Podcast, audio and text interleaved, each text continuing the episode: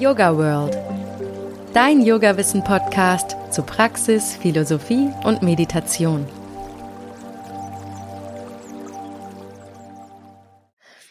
Hallo und herzlich willkommen zum Yoga World Podcast. Heute geht's um Yoga als Beruf. Und perfekt dazu passt der Sponsor der heutigen Folge, der Berufsverband der Yogalehrenden in Deutschland, kurz BD Yoga. Der BD Yoga bietet nicht nur Beratung und Service für Mitglieder, sondern auch Ausbildungsgänge, Weiterbildungsseminare und Yoga-Kongresse. Daran kannst du auch ohne Mitgliedschaft beim BD Yoga und oft auch ohne Yoga-Ausbildung teilnehmen. So auch beim Kongress Yoga bewegt mit Yoga bewegen vom 20. bis 22. September 2024 in Hohenroda. Mit dabei sind ReferentInnen wie Sriram, Sangita Lerner und Cornelia Brammen. Programm und Tickets findest du unter www.yoga.de. Und aufgepasst, wir haben noch ein besonderes Goodie für dich. Wir verlosen zwei Kongresstickets auf unserer Instagram-Seite YogaBold108 unter dem Podcast-Reel dieser Folge. Den Link findest du auch in den Show Notes. Also schau gleich mal vorbei und versuche dein Glück. Yoga World und der BD Yoga drücken dir die Daumen. So, zurück zum Thema. Der Weg zum Yoga-Beruf beginnt oft mit einer persönlichen Reise der Selbsterforschung und Transformation. Yoga-Lernende teilen in der Regel nicht nur physische Übungen, sondern auch die Yoga-Philosophie und den Lebensstil des Yoga. Und ich würde mal behaupten, die Entscheidung, diese Lernen dann letztendlich zum Beruf zu machen, ist oft geprägt von tiefgreifenden persönlichen Erfahrungen und aber auch dem Wunsch, anderen zu helfen, ein Gleichgewicht zwischen Körper und Geist zu finden. Und jetzt kommt die Krux. Yoga als Beruf bedeutet natürlich nicht nur das Unterrichten von Asanas und Meditation. Es erfordert auch unternehmerisches Geschick um erfolgreich zu sein. Von der Vermarktung eigener Kurse bis zur Pflege einer starken Online-Präsenz.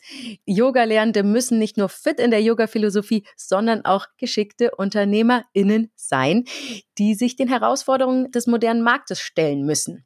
Die Expertin an meiner Seite ist heute Antonia Reinhardt, die Yogalehrerinnen genau dabei unterstützt und uns heute mit praktischen Tipps und spannenden Aspekten versorgen wird.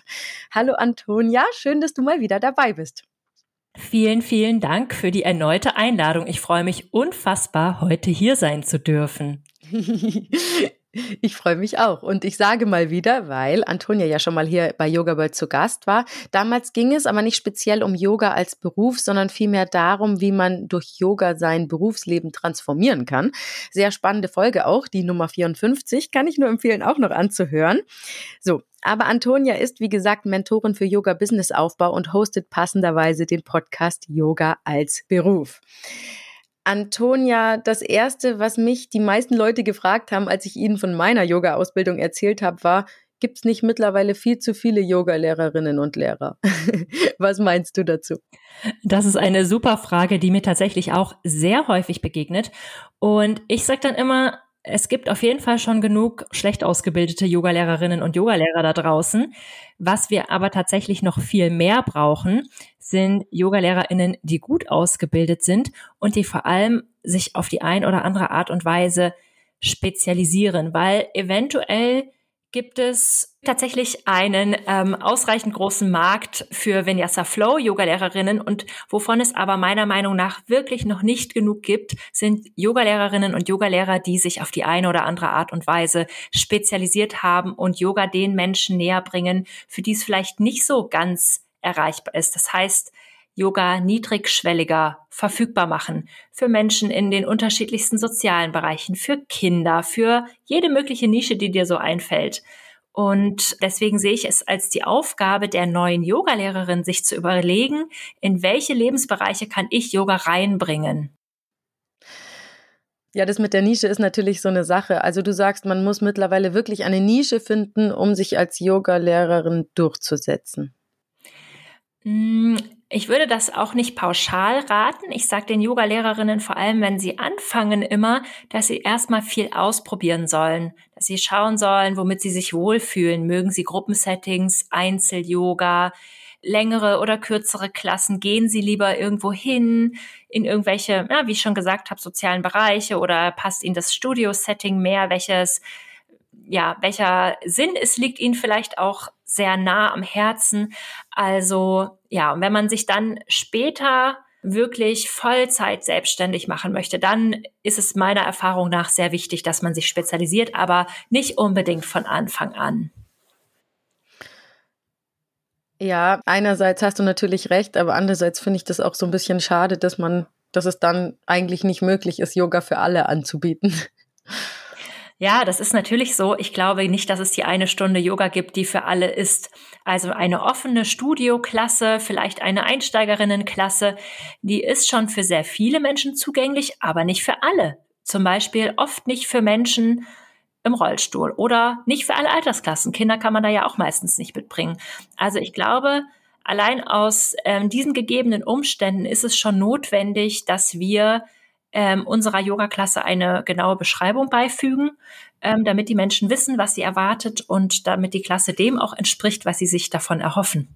Ja, natürlich, klar. Ich gehe auch gern als Teilnehmer zu einer äh, Stunde und weiß dann, was Sache ist eben, weil manchmal ist es ja so, man will sich auspowern und wäre dann eigentlich enttäuscht, wenn man dann äh, in eine Yin-Yoga-Stunde kommt und umgekehrt auch. Man geht mit der Erwartung zum Yoga, okay, heute lasse ich es mir mal richtig gut gehen und dann muss ich zwei Stunden Power Vinyasa Flow machen. Ja, genau. Das weiß man natürlich vorher auch, ob das zum Beispiel seinen eigenen körperlichen äh, Fähigkeiten zu dem Zeitpunkt gerade entspricht und ja, ja Genau, ob man, ob das der, ob man den Stil mag und ob man die ähm, den philosophischen Hintergrund davon mag, ob Mantren gesungen werden oder nicht. Das möchten Menschen halt oft vorher wissen. Genau. Also kannst du dann noch mal kurz aufzählen, was jetzt aus dem Business-Aspekt die Vorteile einer Spezialisierung sind, zusammengefasst gesagt? Ja, super gerne. Also aus dieser Business-Perspektive ist es so, dass ähm, eine größere Spezialisierung oft für eine größere Zufriedenheit auf beiden Seiten führt, nämlich bei der Lehrerin und bei der Teilnehmerin, weil die Teilnehmerin weiß, was sie erwartet und bekommt dann genau was sie sich erhofft hat. Die Yogastunde passt für sie. Und wenn es genau das ist, dann wird sie wahrscheinlich auch eine treue Schülerin. Und für die Lehrerin ist es natürlich so, dass Menschen mittlerweile auch oft nach sehr spezifischen Dingen suchen und googeln. Und sie natürlich, wenn sie einen sehr genauen Beschreibungstext hat, dann auch darüber gefunden wird.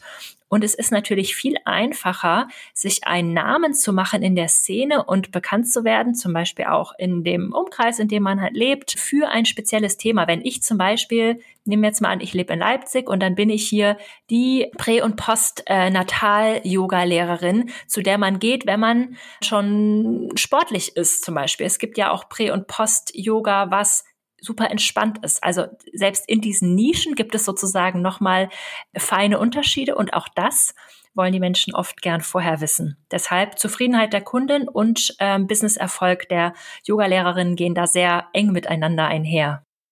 Ja. Ja, das holt mich total ab, was du sagst, weil gerade mit Postnatal-Yoga oder auch mit dem Pränatal-Yoga, da war ich immer so, oh nee, das ist so lasch und hat mich null befriedigt.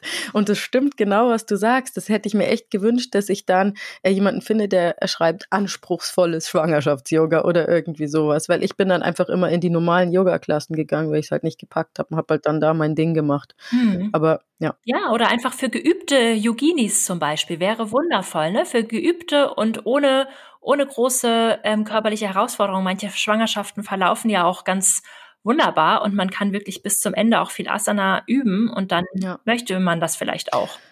Gut, also jetzt haben wir schon gesagt, dass eben eine Nische sehr hilfreich sein kann für mein Yoga-Business. Aber hast du vielleicht auch konkrete Tipps, wie man diese eigene Nische finden kann? Außer jetzt vielleicht nur, ich probiere alles mal aus. ja, auf jeden Fall. Also was ich meiner Community und den Frauen in meinen Kursen und Beratungen dann immer rate, ist, dass sie erstmal die Reise da nach innen beginnen sollen. Also was sind Themen, die Sie wirklich begeistern und was sind vielleicht auch Bereiche, in denen Sie schon vorher gearbeitet haben? Also ich habe zum Beispiel sehr viele Physiotherapeutinnen in meinen Kursen und die haben natürlich ein unglaublich anatomisches Wissen. Das heißt, die können dann auch gut mit Menschen zusammenarbeiten, die wirklich auch Verletzungen und körperliche Herausforderungen haben. Oder es gibt Menschen, die vorher im sozialen Bereich gearbeitet haben oder in der Schule oder in der sozialen Arbeit oder im Kindergarten Und ähm, dass man dann einfach schaut, wie man vielleicht die verschiedenen Leidenschaften und auch die verschiedenen Qualifizierungen miteinander zusammenbringt. Oder ich habe auch passionierte Läuferinnen in meiner Community, die dann im Laufsportverein und im Triathlonverein und beim Marathontraining unterstützen können. Also wir versuchen sozusagen die Welten in uns dann miteinander zu verbinden, die verschiedenen Leidenschaften miteinander zu verbinden. Und gerade dieses Prä- und Post-Thema kommt natürlich oft bei Frauen auf, die selber schwanger waren, ähm, und dann entdeckt haben, oh, das Yoga hat mir total gut getan oder wie du vielleicht auch sagst, äh, war gar nicht das, was ich wollte. Ich schaffe jetzt mal das Angebot, was mir gut getan hätte. Also beides, ne? Das kann wirklich beides sein. Oder man sagt halt, ja, bei mir in der Stadt gibt es irgendwie noch nicht, gibt es irgendwie noch kein Jivamukti-Studio. Das wäre es irgendwie mal. Wir brauchen mal so einen Raum, wo wir eine Community schaffen können, wo es dann vielleicht auch mal Gesangsabende gibt und ähm, die Gemeinschaft ein bisschen zusammenkommen kann. Also einerseits ein bisschen schauen, was man halt gut kann und andererseits auch schauen, was vielleicht noch fehlt. Und dann ist auch die Nische gar nicht unbedingt nur darauf bezogen, was man anbietet, sondern auch wie man es anbietet, oder? Ja, definitiv. Also ähm, allein zu welchen Tageszeiten man zum Beispiel unterrichtet. Das ist zum Beispiel ein wichtiges Thema für Mütter, wenn es um Vereinbarkeit von Familie und Beruf geht. Ähm, die sagen dann vielleicht, dann biete ich Prä- und Postkurse an, weil die kann ich auch vormittags machen. Da sind meine Kinder in der Betreuung. Oder die Personen, die vielleicht selber im Konzern arbeiten, sagen dann, ja, ich kenne die Konzernstrukturen und ich kann auch nur irgendwie ähm, am späten Nachmittag oder am Abend und ich biete dann Business-Yoga an. Ähm, also ich habe auch Yoga-Lehrerinnen in meinen Kursen, die sagen, ihnen ist das regelmäßige sowieso viel zu viel. Sie bieten zwei, dreimal im Jahr einfach Retreats an und zwischendurch ein paar Workshops. Die haben gar keine Lust auf diese regelmäßigen wöchentlichen Kurse. Also dein Yoga-Business muss sich an dein Leben anpassen. Das muss zu dir passen. Es muss zu dem passen, was du mit deinem Leben und mit deiner Zeit machen möchtest, weil wir müssen es natürlich so aufbauen, dass es uns unterstützt und dass es uns nicht auslaugt. Genau. Ja. Und dass es uns Freude bringt und dass es, ja, vereinbar ist mit unserem Alltag. Ja. Und da kommen wir natürlich auch zu diesem Digitalisierungsaspekt in allen Lebensbereichen in unserer Welt, weil dadurch ergeben sich natürlich auch im Yoga-Bereich jetzt neben der klassischen Yogastunde total viele zusätzliche Möglichkeiten für ein Yoga-Business. Kannst du da vielleicht auch so ein paar Beispiele geben, was die Online-Welt noch so bereithält für uns und wo vielleicht auch die Trends hingehen? Ja, das ist eine sehr, sehr spannende Frage, mit der ich mich gerade die letzten Wochen sehr viel beschäftigt habe, weil wir hatten ja einen totalen ähm, Ansprung von digitalen Produkten, digitalen Ausbildungen, Workshops und so weiter während der Pandemiejahre. Also 2020, 2021 ist der digitale Yogamarkt komplett explodiert. Und das war total toll, weil man konnte auf einmal über die räumlichen Grenzen hinweg mit Menschen zusammenarbeiten, also ich fand es wirklich toll. Ich bin ja in der Zeit auch aus Berlin weggezogen, konnte aber mit Menschen weiter praktizieren, mit denen ich praktizieren wollte oder auch ganz international, genauso wie Online-Ausbildungen und so weiter. Und dann ließ es aber ein Stück weit nach, dass Menschen ganz alleine ohne Begleitung von aufgezeichneten Videos zu Hause üben wollten. Das gibt es immer noch, aber ich sehe momentan den Trend dahin gehen, dass Menschen sich schon auch wieder Begleitung wünschen und Gruppenprogramme. Was wirklich gut funktioniert, sind immer noch quasi abgesteckte Programme, Gruppenprogramme, die zwölf Wochen gehen oder zwei Wochen oder was auch immer. Aber so reine Selbstlernkurse sind schwerer zu verkaufen, wenn man noch keine große Community hat. Also man muss natürlich auch immer unterscheiden, an welchem Punkt in seinem Business man steht. Wenn mich niemand kennt, kann ich sowieso kein digitales Produkt verkaufen. Das heißt, der Weg geht eigentlich immer erst darüber, dass man sich eine Community aufbaut, die einen auch für die ähm, Expertise kennt, die man hat. Und dann kann man das digitale Produkt kreieren, das diese Community sich auch wünscht und braucht. Und es gibt mittlerweile auch ähm, viele Modelle von Yoga-Ausbildungen, die teilweise vor Ort stattfinden und teilweise digital. Das funktioniert auch sehr gut. Ich gebe ja selber auch in Ausbildungen Workshops und Ausbildungsanteile und wir bieten auch meistens eine hybride Option an, sodass wenn die Person verhindert ist oder das Kind krank ist oder, oder, oder, Gründe gibt's ja viele, die Person eben auch online teilnehmen kann. Genau, also der Markt ist auf jeden Fall dynamisch, würde ich sagen. Ja, das gab es bei mir in der Ausbildung auch und ich habe es echt geliebt. Also das nicht meine ganze Ausbildung war in Corona-Zeiten, aber ein Teil davon eben noch. Und das war schon echt gut, dass wenn du dann mal sagen willst, oh, ich habe jetzt einen Halskratzen und riskiere das jetzt auch nicht, dann reinzugehen, dass du einfach zu Hause teilnehmen konntest. Und ja, diese Flexibilität weiß ich schon auch sehr zu schätzen, auch dass uns davon so viel geblieben ist jetzt nach der Corona-Zeit. Mhm. Aber jetzt diese reinen Hybridklassen, also Yogastunden, in denen man insgesamt sowohl online als auch vor Ort teilnehmen kann, als normale Stunden, funktioniert das noch? Hm, teilweise. Also es kommt darauf an, wie etabliert sich das hat über die Zeit. Also wenn die Yogalehrerin sozusagen bekannt ist oder auch das Studio ist bekannt, dann funktioniert es weiterhin sehr, sehr gut. Ich erlebe es auch selber, dass wenn ich in Yoga-Klassen vor Ort gehe, dass irgendwie die Kamera weiterhin läuft und dann irgendwie noch fünf Leute auch online mitmachen, die es halt irgendwie nicht geschafft haben oder weiter weg wohnen. Aber mein Eindruck ist, dass es ein bisschen weniger geworden ist. Aber funktioniert auf jeden Fall weiterhin. Es ist nur so, dass es wichtig ist, dass wenn man jetzt erst damit startet, dass man dann erstmal schaut, dass die Community vorher aufgebaut ist, damit man da nicht enttäuscht ist, dass sein komplett vorgedrehter Kurs sich nicht ganz so gut verkauft, wie man sich das vielleicht vorgestellt hat, weil wir eben die Community erst auch sehr gut ähm, kennenlernen dürfen mit ihren Bedürfnissen und ihren Wünschen, was sie überhaupt von uns möchten. Ja, als Yogalehrerin ist es natürlich auch irgendwie verlockend, dass man nicht mehr so lokal beschränkt ist und auch Kunden aus der ganzen Welt teilnehmen können eigentlich. Und man spart sich eventuell ja auch Ausgaben jetzt wie Raummiete oder und so weiter und so fort. Oder man kann auch von daheim aus arbeiten. Aber ich habe immer, also ich bin eher so ein Vor-Ort-Mensch bei der Praxis. Ich habe immer das Gefühl, da geht irgendwie auch was verloren. Was meinst du dazu? Hm, ich glaube, das ist sehr unterschiedlich, je nachdem, wie der Mensch halt so ist. Also ich muss sagen, da ich auch im letzten Jahr zum Beispiel sehr viele gesundheitliche Probleme hatte, war es oft für mich besser zu Hause zu üben, weil ich dann das Gefühl habe, wenn es nicht mehr geht, dann muss ich nicht mehr weitermachen, da bin ich ja schon zu Hause. Oder mhm. so ein Shavasana zu Hause und danach kann ich mich gleich ins Bett legen. Das ist schon ziemlich gut. Und also ich glaube, es gibt einfach unterschiedliche Lebensabschnitte, in denen man unterschiedlich übt. Das ist auf jeden Fall das, was ich immer so raushöre. Also einerseits ähm, höre ich es zum Beispiel auch oft von Müttern, dass sie es total praktisch finden, dass man mal kurz zwischendurch ein 15-Minuten-Video machen kann. Aber wenn sie sich eine richtige Auszeit wünschen, dann wollen sie halt gern auch mal aus dem Haus gehen. Aber ich denke, auch da kommt es wirklich darauf an, was wollen wir transportieren? Was ist der Inhalt, was ist die Nische, ne, wenn wir jetzt solche Sachen machen, noch mit Klangmassage und Mantren singen und so weiter, das ist natürlich vor Ort eine ganz, ganz andere Erfahrung. Aber wenn ich zum Beispiel einen Morgenroutine Online-Kurs mitmache oder so, das funktioniert wirklich sehr, sehr gut von zu Hause aus. Ja. Ja, stimmt, da hast du natürlich recht. Und äh, was mich gerade auch nochmal ähm, äh, was ich nochmal gut fand, was du gesagt hast, dass man ja auch in seiner Praxis diese verschiedenen Stadien durchlebt als Kunde, dass man zum Beispiel, wenn man jetzt anfängt, Yoga zu üben, auf jeden Fall und es zu Hause machen wollte, auf jeden Fall ein Video braucht, aber dass wenn man halt schon länger übt, und zu Hause ist, dann macht man das ja meistens einfach so auf der Matte, ohne überhaupt ein technisches Gerät dazu anzuschalten. Aber das hatten mir nochmal gesagt, dass genau dieses Nischen Ding und dass man sich an, am Kunden orientiert und guckt, was die brauchen in verschiedenen Nischen und Sparten und Lebensstadien, dass das nochmal der Punkt ist, über den man auf jeden Fall beim Businessaufbau wahrscheinlich als erstes nachdenken sollte.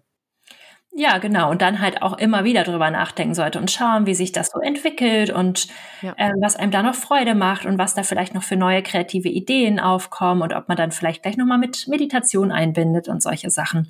Genau, das ist ja zum Glück ein großes Feld, auf dem man sich ausleben kann. Ja. Und wenn man jetzt aber, sage ich mal, den ganzen Yoga-Bereich anguckt, das ist jetzt rein aus Interesse, was würdest du nur sagen, wäre jetzt so der größte Branchentrend? Im Yoga-Bereich? Was kommt am besten an? Auf was haben die Leute Bock? Mm, das ist eine sehr, sehr gute Frage. Ich kann natürlich den Blick in die Glaskugel nicht werfen, wie es jetzt weitergeht. Ich weiß aber, dass die, ähm, dass der Branchenreport sagt, dass die Studios wieder ähnlich voll sind wie in der vorpandemischen Zeit.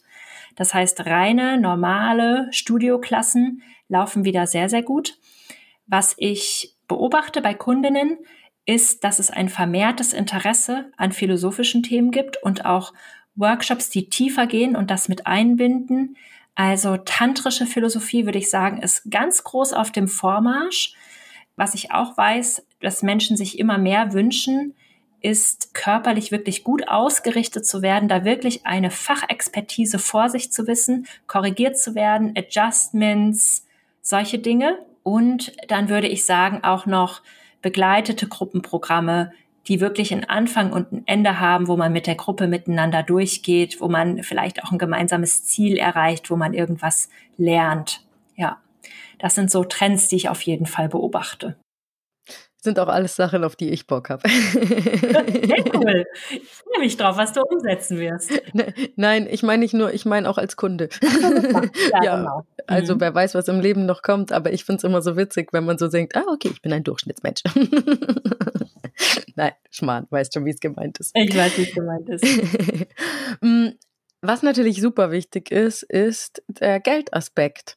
Vielleicht kannst du zu diesem Geldaspekt ein bisschen was sagen. Man hat ja als Yogi doch öfters das Gefühl, man müsste eigentlich quasi, wenn man jetzt unterrichtet, das als Karma-Yoga machen, als selbstlosen Dienst sozusagen unterrichten. Und das ist ja auch nicht möglich. Man muss ja auch von was leben, wenn man das zum Beruf macht. Und es ist wichtig, sich bezahlen zu lassen. Allerdings bin ich dann auch wieder manchmal, wenn ich auf Schülerseite in Studios unterwegs bin, so ein bisschen erstaunt, wie teuer mittlerweile Yoga-Unterricht ist. Ich sag mal, man muss fast besser Verdiener sein, um regelmäßigen Yoga-Unterricht zu finden, jetzt zum Beispiel im urbanen Raum, ist mein Eindruck. Kannst du noch mal so ein bisschen was zu diesem ganzen Bezahlungsaspekt sagen? Ja, super gerne. Also das ist ähm, ein Thema, was mir natürlich sehr, sehr häufig begegnet. Und es ist tatsächlich eine große Hemmschwelle für Yoga-Lehrerinnen, sich tatsächlich angemessen für die Stunden bezahlen lassen. Und ähm, was ich dann natürlich als erstes mal mit ihnen durchrechne, ähm, sind die ganzen Abgaben, die man halt noch hat. Also wenn ich halt 30 Euro für eine Yogastunde bekomme, dann habe ich davon noch meine Rentenversicherung zu bezahlen, meine Krankenversicherung, äh, meine Berufshaftpflichtversicherung, vielleicht noch meine Anreise. Und natürlich wird auch von mir erwartet, dass ich gut ausgebildet und permanent fortgebildet bin. Das heißt, ich habe auch noch diese Kosten. Diese Kosten liegen alle bei der Solo-Selbstständigen Yoga-Lehrerin. Das heißt, das darf man erstmal gerne alles mit einpreisen, dann im nächsten Jahr noch die Einkommenssteuer ähm, genau, eventuell die Umsatzsteuer, je nachdem, wie viel man halt verdient. Also da gibt es wirklich einige Aspekte. Und dann hoffe ich immer, dass die Yoga-Lehrerinnen verstehen, dass es im Sinne des Yoga ist, wenn sie gut verdienen. Das ist vielleicht im ersten Moment erstmal kontrovers, aber es ist so, dass wenn eine Yoga-Lehrerin von ihrem Yoga-Beruf leben kann, dann hat sie mehr Kapazitäten, Yoga zu unterrichten und mehr Kapazitäten, das Yoga zu verbreiten. Das heißt, es ist absolut im Sinne des Yoga, dass es der Person, die es unterrichtet, damit gut geht. Weil wenn wir ausbrennen oder wenn wir uns das nicht leisten können, dann müssen wir was anderes machen. Und das kann nicht in dem Sinne sein, dass eine gute Yogalehrerin vom Markt geht. Das heißt, dass man sich einfach darüber Gedanken machen muss von Anfang an, was muss ich verdienen? Und es gibt immer noch sehr viele Möglichkeiten für Menschen, die weniger Geld haben, auch Yoga zu üben. Erstmal kann man es online komplett kostenfrei machen. Dann haben die Hochschulen fast alle Yoga-Angebote. Dann hat die VHS Yoga-Angebote. Es gibt sehr viel soziales Yoga. Das heißt, ich bin nicht dafür verantwortlich, dass jede Person mit mir Yoga machen kann ich kann gerne mein Portfolio als Yogalehrerin sehr gemischt aufstellen, indem ich zum Beispiel Klassen mache, die zugänglicher für Menschen sind. Aber es ist unbedingt notwendig, dass ich, wenn ich davon leben möchte und muss, wenn ich keine anderen Einkommensquellen mehr habe, dass ich dann eben auch Angebote habe, bei denen ich ein bisschen mehr verdiene, wie zum Beispiel Retreats, Workshops, Business-Yoga-Klassen. Genau. Ja, deshalb sage ich immer zu meinen ähm, Mentees, Stellt euch da ein bisschen breiter auf, was die Angebote angehen, wenn euch das wichtig ist, dass dieser soziale Aspekt dabei ist, aber verkauft euch nicht unter Wert. Eure Arbeit ist was wert und diesen Effekt, den das hat auf die Menschen, denen es dann besser geht, körperlich und mental, die dann vielleicht besser mit den Menschen in ihrem Umfeld umgehen können, die vielleicht körperliche Schmerzen gelindert bekommen, das ist ein unbezahlbarer Wert und das sorgt für so viel friedlicheren Umgang miteinander. Und es ist wirklich völlig in Ordnung, wenn die Menschen, wenn sie es sich leisten können, dann dafür eben auch bezahlen oder vielleicht für andere Konsumgüter und Luxusgüter ein bisschen weniger bezahlen und ein bisschen mehr in ihre wunderschönen, äh, friedensstiftenden Yoga-Klassen investieren. Das ist auf jeden Fall meine persönliche Meinung dazu. Das hast du sehr schön gesagt. Hm, trotzdem ist es schwierig, also ist es meine Meinung. Was heißt hier schwierig? Aber es ist auf jeden Fall ein großer Schritt zu sagen, ich mache jetzt Yoga zu meinem Hauptberuf. Also ich kann es mal aus meiner Perspektive sagen. Ich unterrichte in einer Einrichtung für Familienbildung und es ist tatsächlich eher sowas zwischen Hobby, eigener spiritueller Praxis und so Dienst am nächsten. Weil wenn ich mir dann vorstelle, wie viele Stunden ich geben müsste, um davon zu leben, kriege ich, kriege ich schon vom dran denken den Burnout. Und es heißt ja auch paradoxerweise, dass Yoga-Lernende ziemlich Burnout gefährdet sind. Woran liegt das? Deiner Meinung nach, Antonia? Ja, auch eine sehr gute Frage und leider tatsächlich sehr, sehr weit verbreitet. Also, dass Yogalehrerinnen so Burnout gefährdet sind, liegt an unterschiedlichen Gründen. Und zwar ist es halt einmal so, dass sie sehr ambitioniert reinstarten in den Beruf, dann sehr, sehr viel unterrichten, sehr, sehr viel vertreten, jede Chance nutzen, die sie bekommen und sich eben auch nicht gut bezahlen lassen. Also das ist erstmal wichtig, dass man da durch diesen Prozess durchgeht und da auch innerlich seine Grenzen setzt. Wie viel möchte ich unterrichten? Was kann ich nicht? Was ist an Fahrzeit für mich machbar? Welche Tageszeiten sind für mich machbar? Was muss ich mindestens verdienen, dass sich ein Angebot für mich lohnt?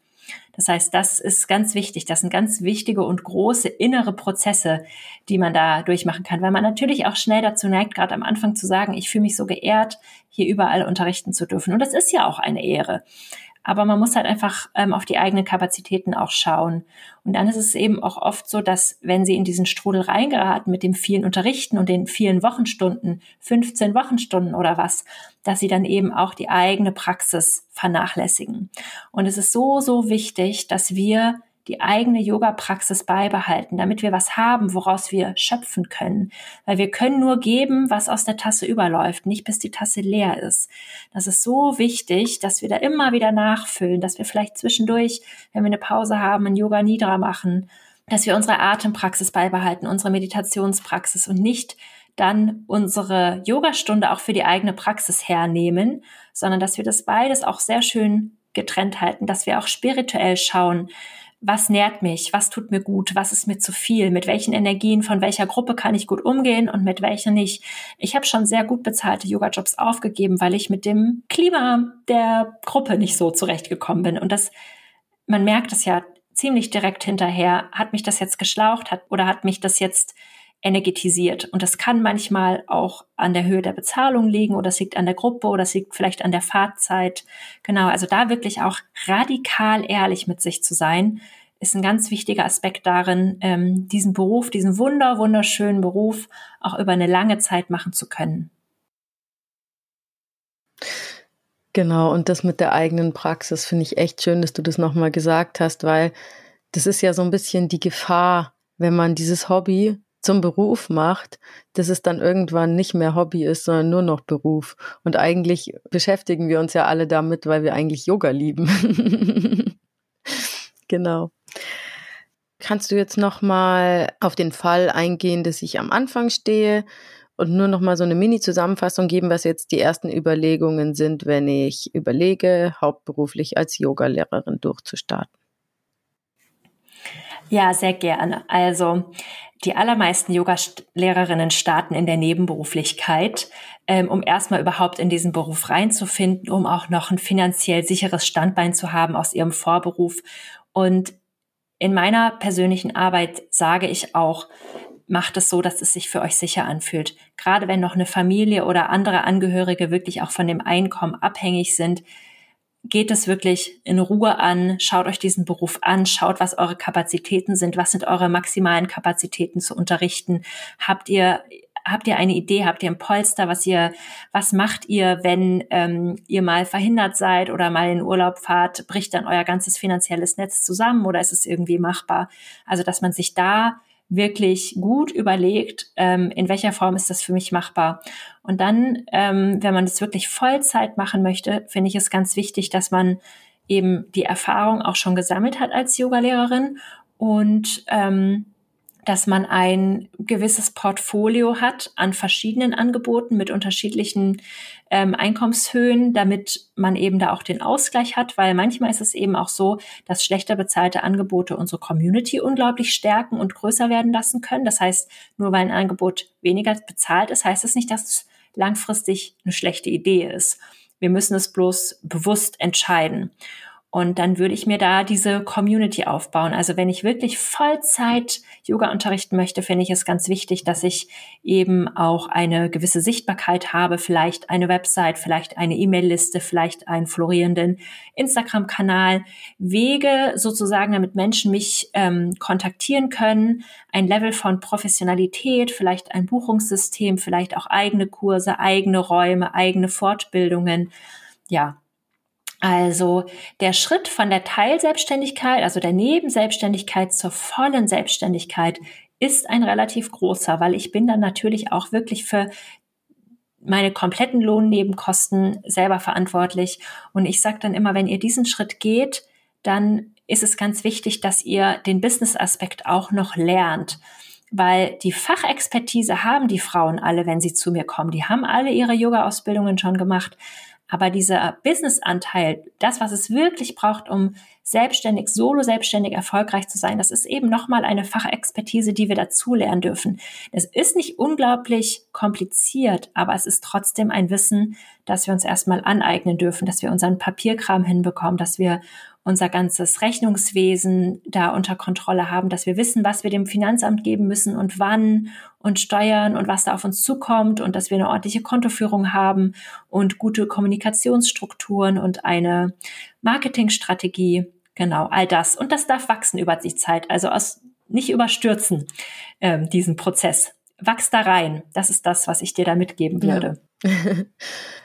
Ja, jetzt mich interessiert natürlich als Mama auch immer die Vereinbarkeit von Kids und Beruf. Und ich muss ehrlich sagen, ich bin im Moment wirklich dankbar, dass ich hier mein Podcast-Baby für Yoga World produzieren darf und so auch die Möglichkeit habe, Yoga als Beruf zu leben.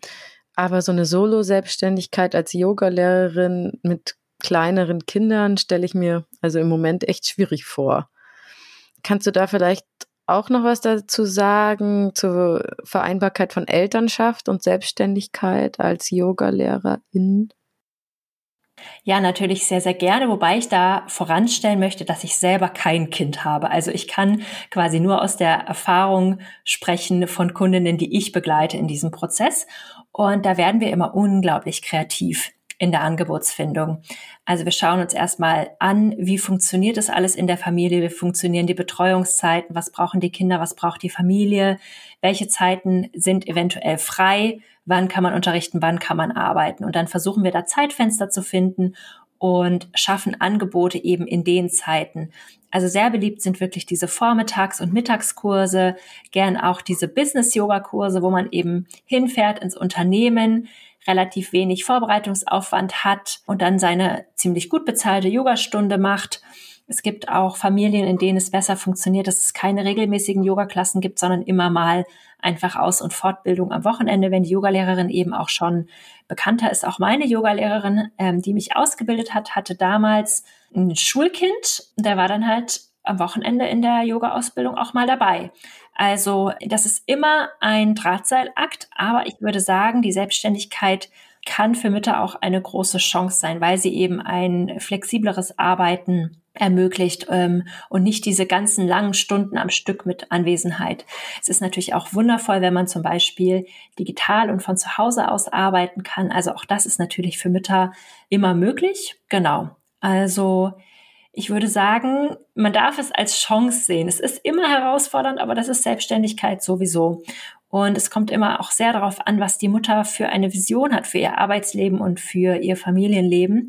Was ich zum Beispiel auch sehe, was sehr gut funktioniert bei Müttern, sind ähm, so Einzelstunden und Einzelbegleitungen, also Mentoring-Prozesse und Coaching und eins zu eins Beratung und eins zu eins Yoga-Stunden sich da auf eine Person einlassen zu können. Natürlich auch wieder eine bisschen höher bezahlte Tätigkeit. Genau, das wäre vielleicht auch noch eine Idee, die ich mitgeben kann. Mhm.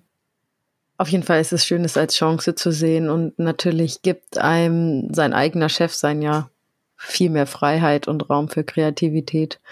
Ja, welchen Aspekt ich auch noch super spannend finde, ist, dass in unserem Berufsfeld man ja eigentlich eine große Verantwortung hat, weil die Schüler vertrauen sich uns an, die lassen sich bei uns fallen. Hast du da noch mal so ein paar Tipps, wie ich mit diesem Verantwortung übernehmen gut umgehen kann? Und vielleicht kannst du auch noch so ein paar Aspekte zur Yoga Berufsethik reinbringen. Das fände ich sehr schön.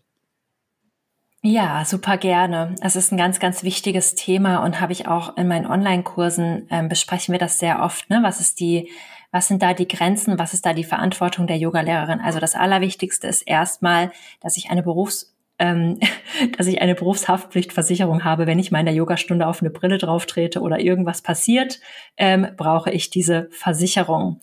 Ähm, als Yogalehrerin tragen wir die Verantwortung für das Wohlbefinden der SchülerInnen während der Yogaklasse, aber natürlich auch nicht in Gänze. Also was ich persönlich sage als Yogalehrerin am Anfang der Klasse, ihr seid selbst für euch verantwortlich. Bitte hört auf den Körper, macht nicht alles, was ich sage, sondern schaut zuerst, ob sich das gut anfühlt oder ob sich das nicht gut anfühlt und lasst es bitte weg, wenn es für euch nicht funktioniert. Also ich plädiere da immer sehr stark an die Eigenverantwortung der Teilnehmenden. Es gab ja früher ein ganz anderes Credo. Das war ja wirklich Surrender to your teacher. Du machst jetzt das, was der Lehrer da vorne sagt. Und das waren ja wirklich auch meistens Lehrer. Und das hat sich aber sehr gewandelt. Und es gibt eine Dynamik, die sich entwickelt, je nachdem, wie offen die Lehrerin ist und welche Dinge sie auch mit ihren Schülerinnen teilt. Und das ist, dass die Schülerinnen eben manchmal vor oder nach der Klasse noch sehr viele Dinge mit der Yogalehrerin teilen möchten. Und das ist was, wo ich ganz klar sage, das musst du nicht machen, das gehört nicht zu deiner Aufgabe. Du musst diese Menschen nicht coachen oder beraten und du bist auch nicht der Kummerkasten, sondern du bist die Yogalehrerin. Das ist völlig in Ordnung, wenn du dann sagst, hey, such dir bitte Rat woanders oder wenn du Fragen zu Yoga hast, kannst du immer gerne auf mich zukommen zu diesen Themen, aber nicht. Ich erinnere mich da noch sehr klar und deutlich an eine Situation, als ich, glaube ich, 23 war. Und das ist jetzt ja gut, das ist jetzt fast äh, zehn Jahre her. Also ich war wirklich noch sehr jung als Yogalehrerin, hatte gerade meine ersten zwei Jahre. Und da kam nach der Yogastunde jemand auf mich zu und äh, wollte über ihre Eheprobleme sprechen. Und ich dachte mir, ich habe wirklich keine Ahnung zum Thema Ehe und ich weiß jetzt auch nicht, was ich dazu sagen soll. Und ich, ich wollte es auch einfach in diesem Moment nicht. Und es ist aber eine Dynamik, die sich eben entwickeln kann, wenn sich Menschen so stark öffnen in diesem Unterricht. Und ich bin da wirklich sogar noch vorsichtiger geworden, weil ich denke, es gibt ganz viele Menschen, die auch mentale Herausforderungen haben. Und es ist ganz, ganz wichtig, dass wir uns da abgrenzen. Und das ist ganz wichtig, dass wir die Leute darauf hinweisen, dass es Fachkräfte für sowas gibt. Weil man das nämlich sehr leicht verwechseln kann in diesem Moment, in diesem vulnerablen Moment, in der Yoga-Klasse, die Menschen fühlen so viel und fühlen sich vielleicht auch gut und verbinden dieses Gefühl mit dir als Yogalehrerin, obwohl sie das natürlich in sich selbst erschaffen haben. Und wenn die Person solche Herausforderungen hat, dann sollte sie sich professionelle Hilfe suchen. Sei es die Ehekrise, seien es die persönlichen Probleme oder auch Krankheiten. Wenn ich keine Physiotherapeutin bin, dann kann ich auch nur sehr begrenzt jetzt da Tipps geben. Natürlich weiß man immer sehr viel aus der Erfahrung, aber man muss das auch dann in dem Moment nicht machen. Meine Yogastunde endet eigentlich mit der Yogastunde und mit dem Studio aufräumen und nicht mit der Beratung. Und wenn man zum Beispiel eine Coaching-Ausbildung hat oder ähnliches und sagt, ich habe da auch Lust drauf, dann kann man immer noch sagen, hey, buch dir doch eine Coachingstunde bei mir. Ich muss das auch nicht sozusagen einfach im Anschluss an die Yogastunde einfach so mit den Leuten besprechen. Also wirklich möchte ich allen Zuhörerinnen da draußen mitgeben, setzt da ganz, ganz klare Grenzen für euch. Auch ein Stück weit, damit ihr nicht ausbrennt. Ja, das ist, denke ich, ein wirklich sehr wertvoller Tipp. Wir Yogalehrerinnen ziehen natürlich viel Wissen und auch Erfahrung aus den Yogaschriften, wie zum Beispiel Bhagavad Gita. Und da würde ich jetzt gern als letztes noch kurz drauf eingehen, und zwar, wie ich als Yogalehrerin das Wissen aus der Bhagavad Gita auf mein Berufsleben übertragen kann und davon profitieren kann. Also nur mal beispielhaft, vielleicht hast du da noch ein bisschen Input. Ja, also ich finde es wundervoll, wenn wir als Yogalehrerinnen auch immer wieder die Schriften lesen und die Bhagavad Gita ist ja wirklich einfach nur wunderschön und ähm, voller erkenntnisreicher Texte. Und ein Aspekt, der mir immer wieder bewusst wird, ist dieser Moment, wo die Waffen fallen gelassen werden und man sich einfach der Situation hingibt und einfach voller Vertrauen ist. Und das ist auch ein Stück weit, was ich den Yogalehrerinnen mitgeben möchte. Also seid vorbereitet und seid gut ausgebildet, aber bleibt auch im Vertrauen an eure Fähigkeiten und an das, dass das, was ihr macht, auch wirklich wichtig ist. Mm, eine ganz, ganz wichtige Lektion aus der Bhagavad Gita ist auch Sama, also Gleichmut. Und natürlich ähm, die nicht, das Nicht-Anhaften, ähm, das kommt ja auch noch in anderen Schriften vor, aber Sama, also Gleichmut zu bewahren, im Erfolg und im Misserfolg ist eine ganz, ganz, ganz wichtige Lektion, dass wir gelassen bleiben, wenn wir Unsicherheiten erfahren in der Selbstständigkeit. Viele Dinge werden immer wieder neu sein. Es ist der unglaubliche Schub in der Persönlichkeitsentwicklung, wenn wir uns dem stellen, nicht mehr angestellt zu sein, sondern selbstständig zu sein und mit neuen Dingen ständig konfrontiert zu werden, sei es Technologie, sei es herausfordernde persönliche Situationen mit StudiobesitzerInnen oder SchülerInnen, was auch immer, wirklich die Fähigkeit, gelassen zu bleiben. Das finden wir in unserer Praxis, das finden wir in den Schriften ja, es gibt noch viel mehr. Es gibt ja zum Beispiel auch das Inana-Yoga, ne, die Selbsterkenntnis, ähm, dass wir uns reflektieren, dass wir vielleicht journalen, dass wir diese Prinzipien einfach anwenden, um unsere eigene Praxis permanent zu verbessern, dass wir bessere Yoga-Lehrerinnen werden wollen, dass wir uns vielleicht auch Feedback einholen. Auch ganz wichtig, dass wir wirklich daran arbeiten, im Sinne des Yoga besser zu werden. Ja, dass wir dass wir Gemeinschaft und Verbundenheit erschaffen mit unserem Tun. Also es kann auch, können auch online Menschen unglaublich zusammenwachsen, indem wir den Raum schaffen und wir den Raum halten. Ähm, genau, also wenn man Inspiration sucht, kann ich immer wieder dazu raten, die Bhagavad Gita aufzuschlagen, ein bisschen zu blättern, ein bisschen zu lesen.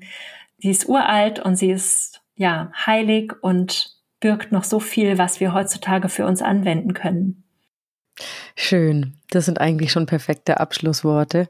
Aber leider ist mir jetzt gerade noch was eingefallen, während du, ja, klar, während du von der Bhagavad Gita erzählt hast, weil es ist ja nun mal so, dass wir unsere Yoga-Praktiken und auch Impulse für die yogische Lebenseinstellung aus vielen verschiedenen Kulturen, insbesondere eben der indischen Kultur, beziehen.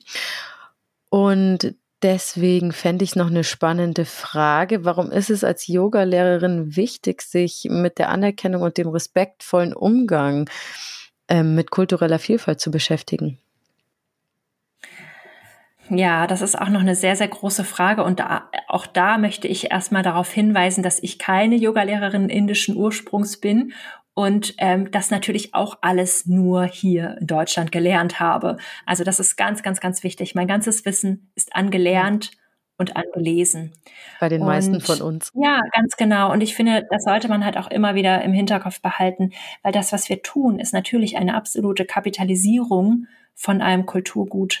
Und ich finde es sehr, sehr wichtig, dass wir achtsam damit umgehen, dass wir uns auch mit den Schriften beschäftigen, dass wir uns mit dem Ursprung beschäftigen und dass wir das nicht alles nur in die kleinsten Teile zerschneiden und uns den Anteil raussuchen, der sich vielleicht gerade am besten verkaufen lässt. Also, dass wir nicht vergessen, Yoga in seiner Ganzheitlichkeit ähm, zu betrachten, zu lernen, zu üben und auch weiterzugeben, dass wir auch darauf hinweisen, dass Yoga mehr ist als Asana, also die Verantwortung beginnt damit, dass wir uns damit auseinandersetzen, dass wir lernen, dass wir vielleicht auch, ja, es gibt Bücher, es gibt Workshops, es gibt super viel ähm, zum kulturellen Hintergrund, zur kulturellen Aneignung und dass wir dann ähm, diese Verantwortung eben auch ernst nehmen und ja, das eben auch in der Ganzheit und in der Fülle weitergeben. Kann ich so unterschreiben und das ist auch äh, ein guter Punkt, mit dem ich abschließen kann jetzt, dieses Gespräch. Mm, dann danke ich dir auf jeden Fall erstmal für das wieder sehr impulsreiche Gespräch, liebe Antonia. Sehr, sehr gerne, liebe Susanne. Es hat mir unglaublich Spaß gemacht und danke für die Einladung. Ja, mir auch und sehr gern. Du darfst noch kurz sagen, für die, die neugierig auf deine Arbeit geworden sind, vielleicht erzählst du noch mal, wie man mit dir arbeiten kann. Sehr, sehr gerne. Also als allererstes hör dir super gern meinen Podcast ähm, Yoga als Beruf an. Und ansonsten habe ich ähm, für die Möglichkeiten der Zusammenarbeit die Option, dass ich den Yoga Business Basics Online-Kurs habe. Der öffnet ein paar Mal im Jahr und ist für die absoluten Einsteigerinnen in den Beruf. Und dann habe ich für die fortgeschrittenen Yoga-Lehrerinnen ähm, ein bis zweimal im Jahr eine geführte Mastermind-Gruppe, wo wir uns jede Woche treffen, sehr, sehr intensiv.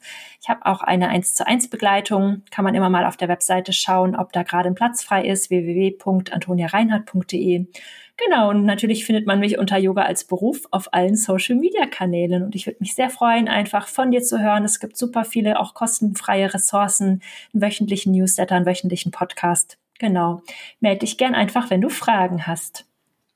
Wunderbar. Und wenn ihr da draußen den Yoga World Podcast mögt und mich unterstützen wollt, dann abonniert, liked, teilt und bewertet ihn gerne auch über eine persönliche Weiterempfehlung und ein paar Kommentare mit Anregungen und Kritik würde ich mich natürlich sehr freuen. Und erreichen könnt ihr mich unter podcast@yogaworld.de und via Instagram. Da heiße ich Yogasahne und ich freue mich, wenn ihr mir folgt und wir uns dort austauschen können. Bis zum nächsten Mal bei Yoga World. Eure Susanne.